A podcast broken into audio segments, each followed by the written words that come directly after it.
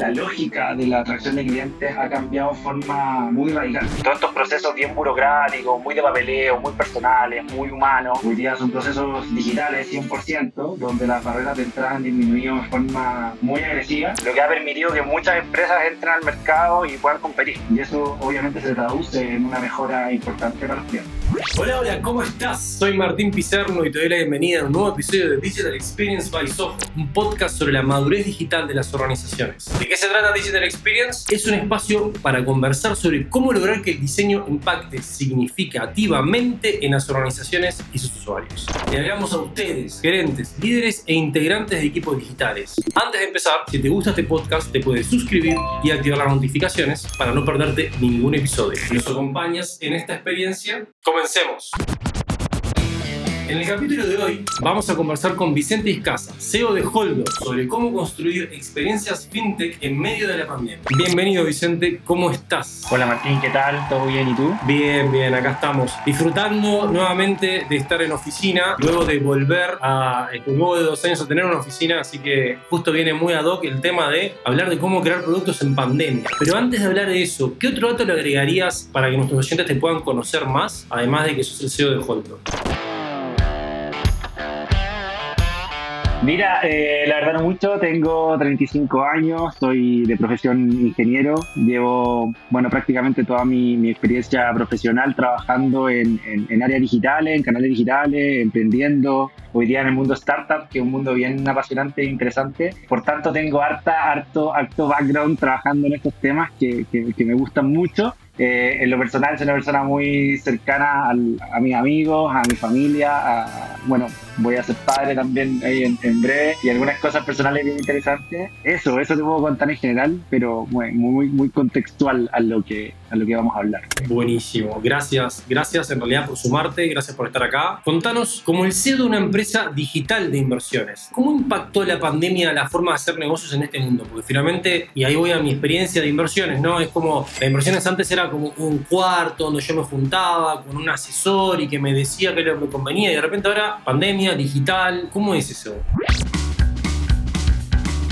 Mira, bueno, ha sido un tema bien, bien interesante. Yo estoy en este rol no, no hace tanto tiempo. Llevo menos, menos de un año trabajando, desempeñándome como el CEO de Holdo. Eh, sin embargo, también me ha tocado, no solo en esta industria, sino que en otras, vivir el efecto de la pandemia y lo importante, impactante que ha sido eh, en el desarrollo de los negocios digitales. Eh, si lo llamamos un poco al, al, al mundo de inversiones, no, no, no, se puede obviar que ha sido un impacto tremendo. Las empresas de inversiones o startups relacionadas a inversiones en el mundo fintech han crecido en forma impresionante los últimos dos años, especialmente de 2020 en adelante. Y ese impacto obviamente se ha reflejado en toda la industria. Las empresas más relacionadas al mundo tradicional han tenido que innovar de forma acelerada y digitalizarse en forma acelerada para poder ser competitivas. Y las empresas fintech han tenido eh, resultados bien interesantes, digamos, la captación de clientes, donde la lógica de la atracción de clientes ha, cambiado de forma muy radical. Eh, todos estos procesos bien burocráticos, muy de papeleo, muy personales, muy humanos, hoy día son procesos digitales 100% donde las barreras de entrada han disminuido de forma muy agresiva, lo que ha permitido que muchas empresas entren al mercado y puedan competir. Y eso obviamente se, traduce en una mejora importante para los clientes. ¿Y Holden nació entonces como una empresa que fue 100% digital desde el principio o tuvieron la instancia de ser empresa física y luego se tuvieron que adaptar a la pandemia? ¿Cómo, cómo fue eso? Mira, nosotros nacimos digital 100%. Como te contaba, no llevamos mucho tiempo en el mercado. De hecho, eh, llevamos muy poquito en el mercado, viviendo como toda esta etapa de desarrollo y hoy día ya como de explotación y empezar a traer nuestros primeros clientes. Pero te puedo decir que eh, obviamente aparece Holton en el mapa, obviamente aprovechando esta ola creciente, digamos, de la adopción de los medios digitales, especialmente en la industria fintech y en otras industrias, donde nosotros eh, tratamos de aprovechar esta ola también para poder meternos. Eh, obviamente con nuestro foco, con, nuestro, con nuestra propuesta de valor distinta, pero de alguna manera impulsados por esa creciente, digamos, adopción de los medios digitales. Contanos entonces qué es lo que hace Holdo y qué es lo que lo hace diferente a Holdo. Eh, ¿Cómo, cómo plantearon esa propuesta de valor diferencial desde palabras del CEO? Mira, Holdo es la plataforma que te permite invertir en los mercados del mundo desde tu celular, desde tu computador, con un proceso de onboarding de 5 minutos donde tú te enrolas, te perfilamos y te construimos un portafolio ideal para tu meta y tu objetivo. Las grandes diferencias de Holdo, una en que nosotros invertimos en activos que se transan directamente en la bolsa norteamericana, entonces tú tienes en tu portafolio tu empresa favorita del mundo, desde Apple, Tesla, en tu portafolio, totalmente diversificado, con ETFs seleccionados por nuestros expertos que te permiten eh, tener un portafolio equilibrado de acuerdo a tus metas. Además, ese portafolio es equilibrado, se rebalancea de tal manera de que nosotros te vamos haciendo un acompañamiento en tu proceso de inversión. Y por otro lado, contamos con información muy completa, mucho más, digamos, mucho más rica eventualmente que la que pueden entregar otros tipos de instrumentos de inversión, que te permite tener un seguimiento mucho más acabado, mucho más completo, incluso en tiempo real, de cómo evoluciona tu capital eh, invertido. Espectacular, porque finalmente ustedes han logrado de alguna manera acercar una realidad que muchas veces antes lo veíamos solo para los grandes empresarios, grandes empresas que podían invertir de esa manera a, un poco al resto. ¿Quién es el cliente, podríamos decir, objetivo? ¿Ustedes se enfocan en que cualquiera puede invertir en Holdo o es como específico para algún tipo de persona? Bueno, básicamente lo que hemos querido es segmentar. Nos damos cuenta que en la industria hay muchas empresas o startups que están apuntando al segmento masivo. A ver, yo creo que hay que crear un poco al revés. O sea, particularmente la industria de las inversiones o financiera, pero orientada a las inversiones, eh, había sido históricamente muy restrictiva. Entonces aparecieron muchas empresas, muchos startups principalmente, que disminuyeron esas barreras de entrada al mínimo. hoy día tienes startups que te permiten invertir desde un dólar en adelante, o sea, prácticamente desde cero capital con incluso con comisiones muy muy bajas, incluso que llegan a cero, donde tú puedes acceder a instrumentos de inversión de forma muy muy fácil. ¿Qué es lo que ha ido pasando? Obviamente eso ha ido creciendo y cada uno de estos negocios ha ido tomando distintos matices para ir ocupando determinados espacios en el mapa. Y nosotros estamos apuntando a un segmento de mayor capital, con mayor poder adquisitivo, eh, por tanto tenemos un piso mínimo de inversión de 3 mil dólares, porque la idea es segmentar para poder potenciar las ventajas de nuestro producto orientado a un segmento específico y obviamente extraer obviamente la mayor cantidad de, de insights de ese segmento objetivo y entregar un mejor servicio y un mejor producto para un segmento específico. O sea que nicho, enfocarse, no nicho, pero menos segmento. ¿Por qué si yo soy una persona que ya tengo un cierto capital, elegiría a, a Holdo? ¿Qué es la, que, la ventaja que ustedes le ven a, a la plataforma? Porque hemos visto que hablaban mucho de inteligencia artificial, hablan de la tecnología, de la adaptación, etcétera. ¿Qué sentís que, que como yo como usuario gano? ¿O cómo definieron eso de, como usuario, como la experiencia que le querían dar al cliente? Dijiste esto de, te abrimos en cinco minutos, que eso es, pensando en lo que eran programas tradicionales de inversiones, boom, me vuelve la cabeza. Después de eso, te perfilamos. ¿Cómo funciona todo eso? Porque me parece súper interesante, súper rico la experiencia que armaron. ¿Puedes contar un poco más la mente que tuvieron atrás de eso? ¿Cómo, cómo fueron planeando y craneando todo eso?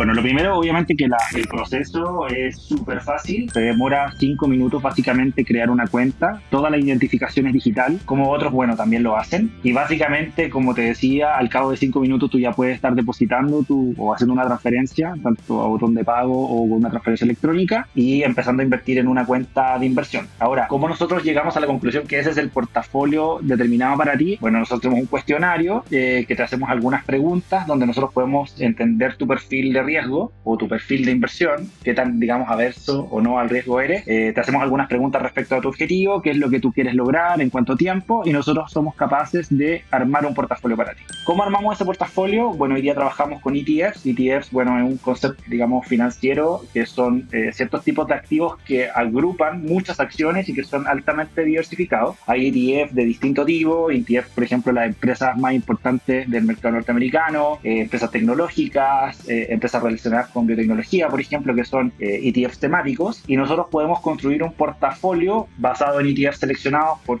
digamos, personas expertas en este tema que te dicen, eh, tienes que componer un portafolio con estos cinco activos que son los recomendados para ti, con distintas proporciones, y tú tienes un plan de inversión recomendado en base a tu perfil de inversión o tu perfil de riesgo, en base a tus metas, en base a la selección de temáticas especiales que tú puedas hacer y tenemos un portafolio súper customizado para ti. Claro, es como tener a mi, a mi propio asesor de finanzas, pero en el bolsillo. Exactamente, exactamente. Y lo, y lo importante también es que no es solamente que nosotros armemos el portafolio y te lo entregamos para que tú inviertas, sino que además nosotros hacemos acciones sobre ese portafolio, que viene una inversión pasiva, pero posteriormente nosotros igual hacemos algunos ajustes para que tu portafolio siempre se mantenga en el óptimo. Yo creo que es algo re importante de mencionar que lo que aspira a hacer esta inteligencia artificial que, que, digamos tú mencionabas es que básicamente el portafolio que nosotros seleccionamos para ti es un portafolio óptimo de acuerdo a una curva óptima entre rentabilidad y volatilidad. Entonces, la idea es que ese portafolio siempre se mantenga en esa curva óptima. Y para que se mantenga en esa curva óptima, sin duda, cada cierto tiempo hay que hacer algunos pequeños ajustes para que se mantenga dentro de esa curva. Entonces, no se trata solamente de que nosotros entregamos como la mejor propuesta de inversión inicial, sino que también hay un acompañamiento automático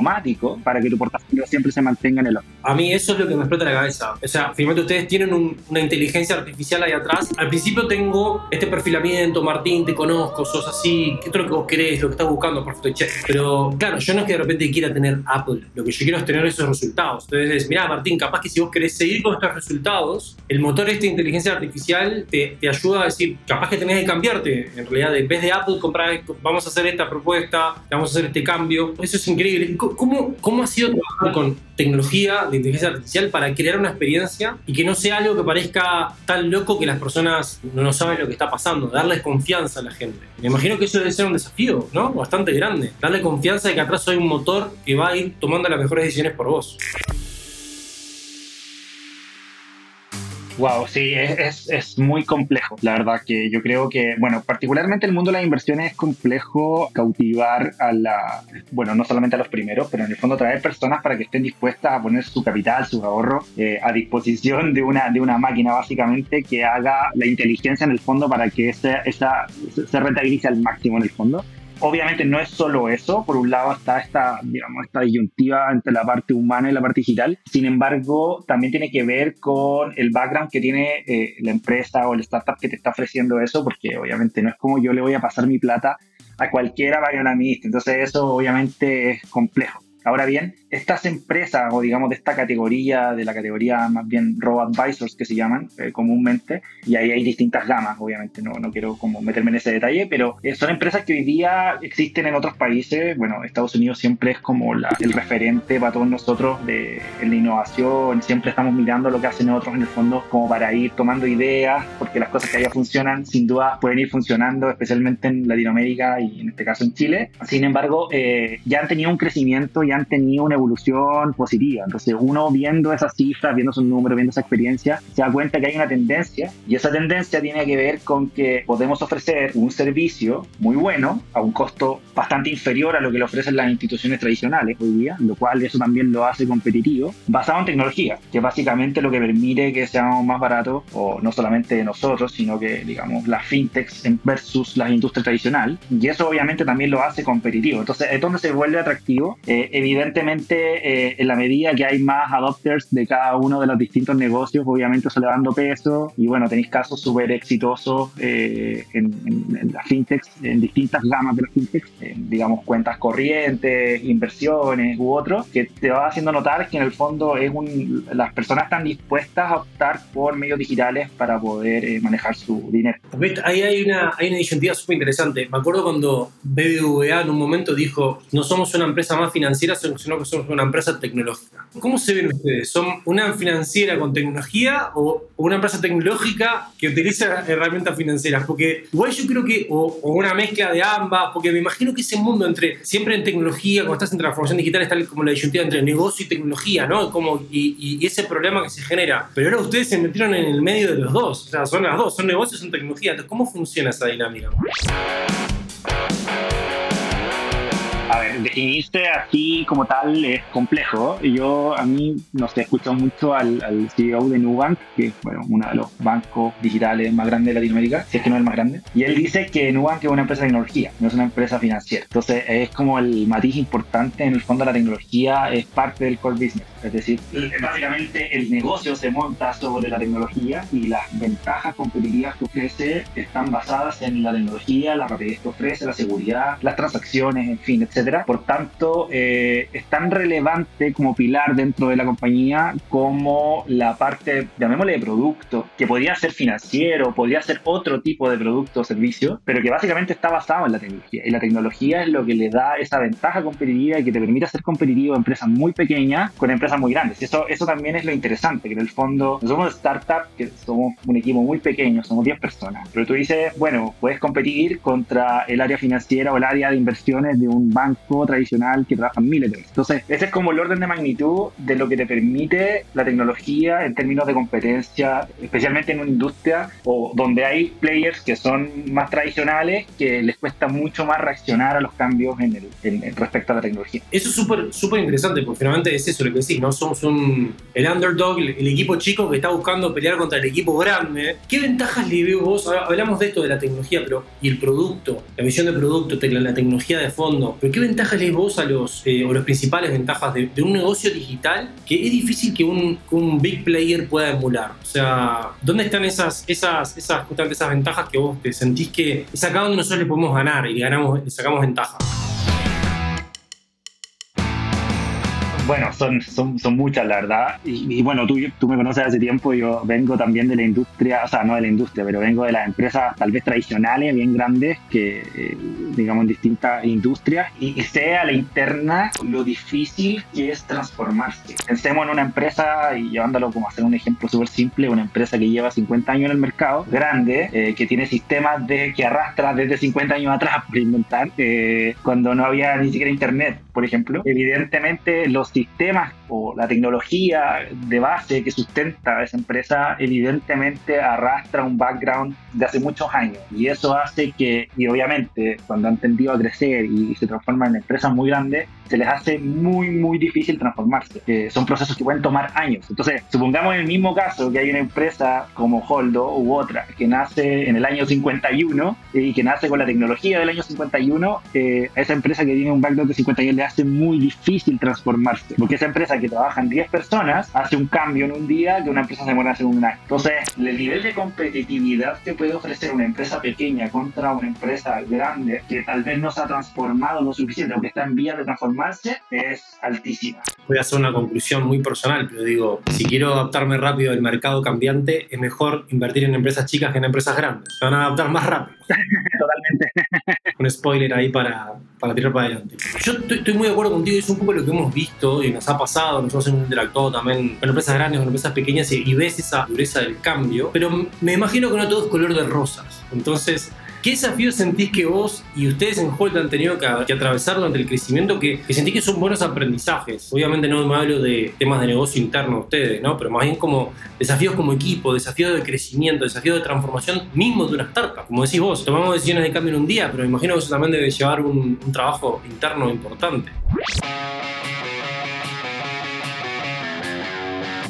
Sí, yo creo que se ve un poco más ah, bonito tal vez de lo que puede ser en la práctica. La verdad es que estar cuando un negocio pequeño, básicamente todos tienen que hacer todo. Y en una empresa grande, bueno, tienes responsable de cada tema, hay una burocracia interna, un orden, que también obviamente es bueno y que te facilita muchas cosas. Acá todo es uh, muchísimo más on demand, hay cosas que son mucho más complejas, desde la contratación, el tema del talento, que es muy relevante en las startups, en la creación de los productos, el mismo desarrollo del producto, tanto de la vista comercial como técnica, en fin, son tantas cosas. Creo que eh, asimismo como trae grandes beneficios el ser un equipo chico, eh, evidentemente también tiene hartas dificultades desde la construcción de ese equipo, de desarrollar el negocio, cuando no tienes los suficientes recursos, tal vez las suficientes personas para cada uno de los temas específicos que te permitan hacer algo mucho más estructurado. Entonces, cuando eres estructurado tiende a desordenarse, tiende a pasar ciertas cosas, pero ahí creo que lo más importante es tener un equipo comprometido, motivado y que sea un equipo, ojalá, del primer nivel que se pueda tener.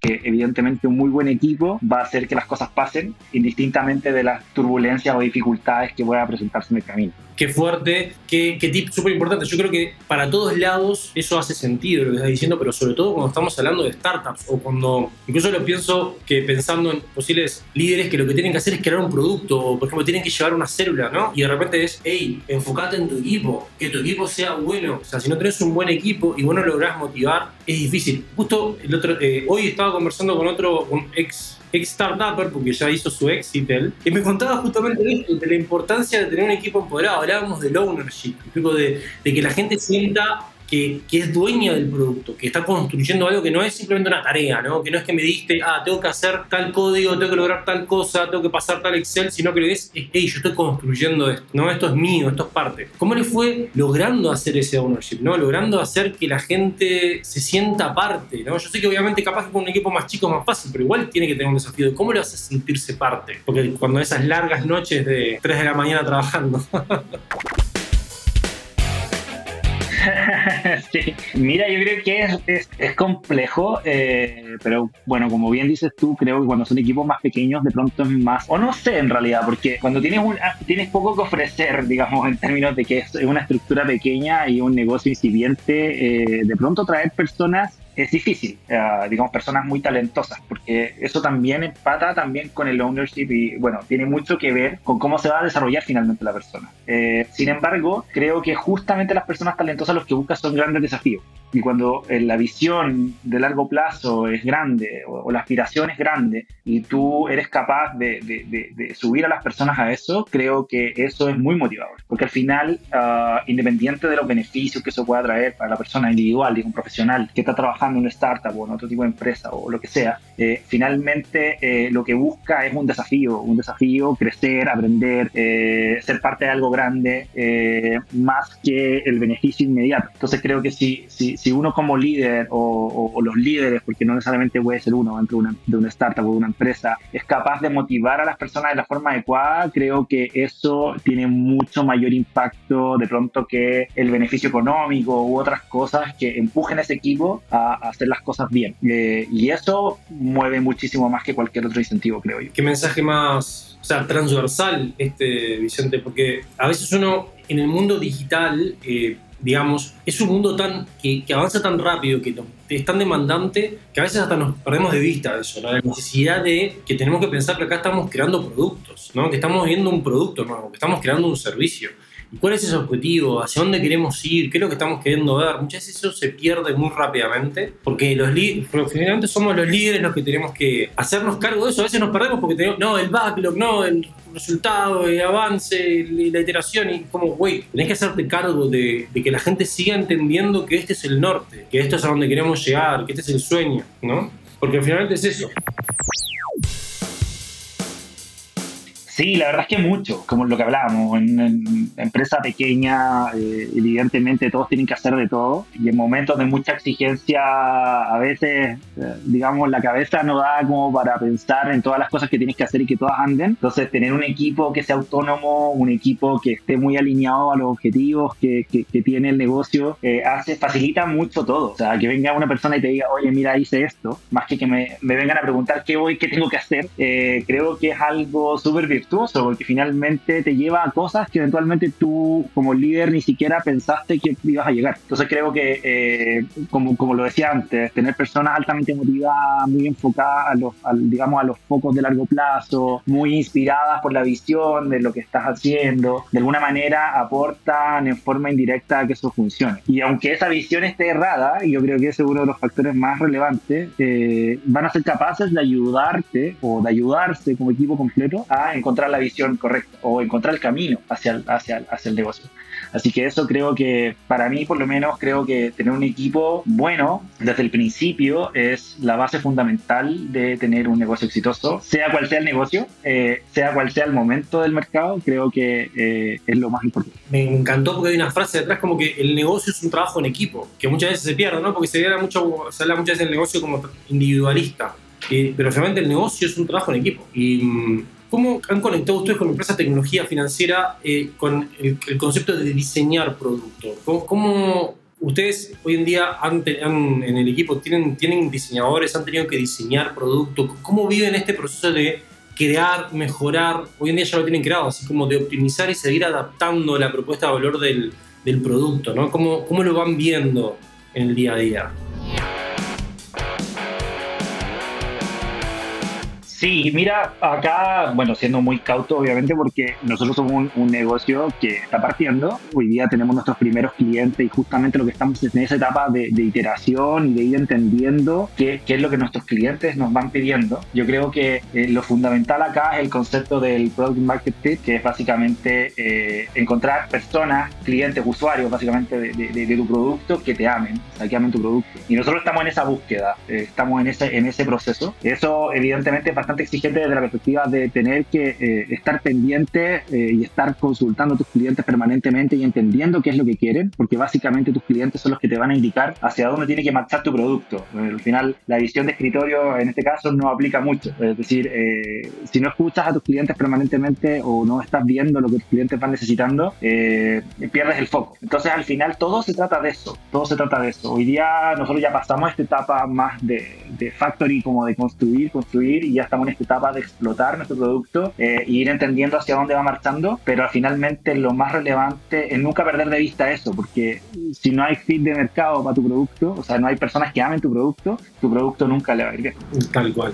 Ahí me acuerdo que en Silicon Valley pasaron como este concepto del fail fast al get out of the building, ¿no? Como el, que hay que salir y estar en contacto con el cliente, finalmente. Al final el producto exitoso es el que está más alineado a lo que tiene, necesita el cliente, a lo que el cliente busca. Eso que decimos el product market fit, ¿no? Que es eso tan, a veces podría ser etéreo, pero tan importante, ¿no? Que tengamos un producto que valga la pena para un cliente específico y que ahí tenemos un negocio que puede funcionar.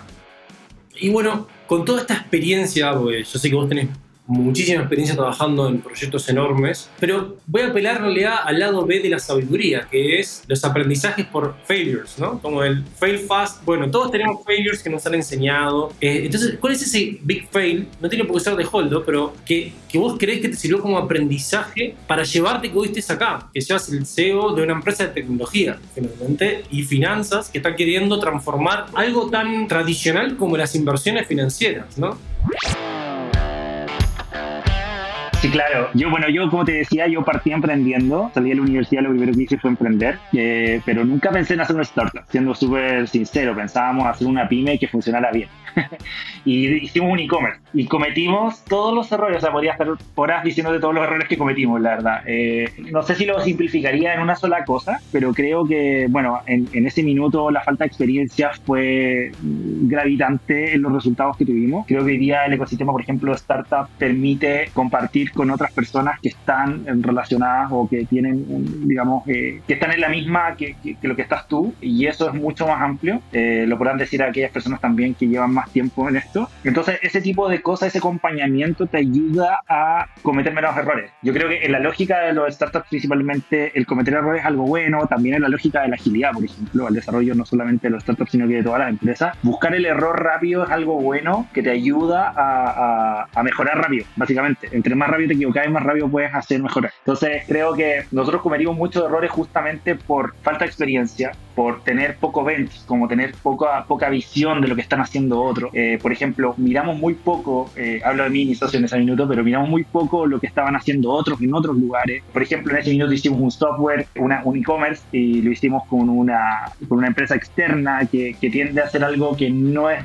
tan recomendable, especialmente cuando estás haciendo un startup que tiene que ser más in-house, no teníamos un CTO, en fin, hay una serie de errores conceptuales, bueno, estoy hablando también de harto varios años atrás, entonces eh, creo que ahí hay muchas cosas. Yo diría que ese fue como Big Fail que de alguna manera me ayudó a entender eh, y posteriormente trabajando en empresas más grandes que habíamos cometido muchísimos errores que finalmente decantaron en que ese negocio fracasara. Entonces, el problema no es fallar, el problema creo que no aprender de los fallos, pero también puedes aprender del fallo de otros. Entonces, mirá lo que están haciendo otros también para aprender vos sin tener que gastarte tu, tu propia bala, ¿no? Como a veces uno tiende como, ah, hagámoslo y nada, lo hacemos, ¿viste? Pero en realidad también podemos aprender de los errores de otros, ver lo que está pasando en otros lados. Muchas veces uno no, bueno, ahí dicen que a veces no hay que mirar tanto a la competencia, porque te influencia hacer lo mismo que hacen los otros, que a veces no es tan bueno, uno tiene que aprender de lo que uno está haciendo, que es un poco alineado con lo que hablábamos antes. Eh, sin embargo, creo que hay tantas referencias que hay afuera que uno puede mirar, por ejemplo, de otros países,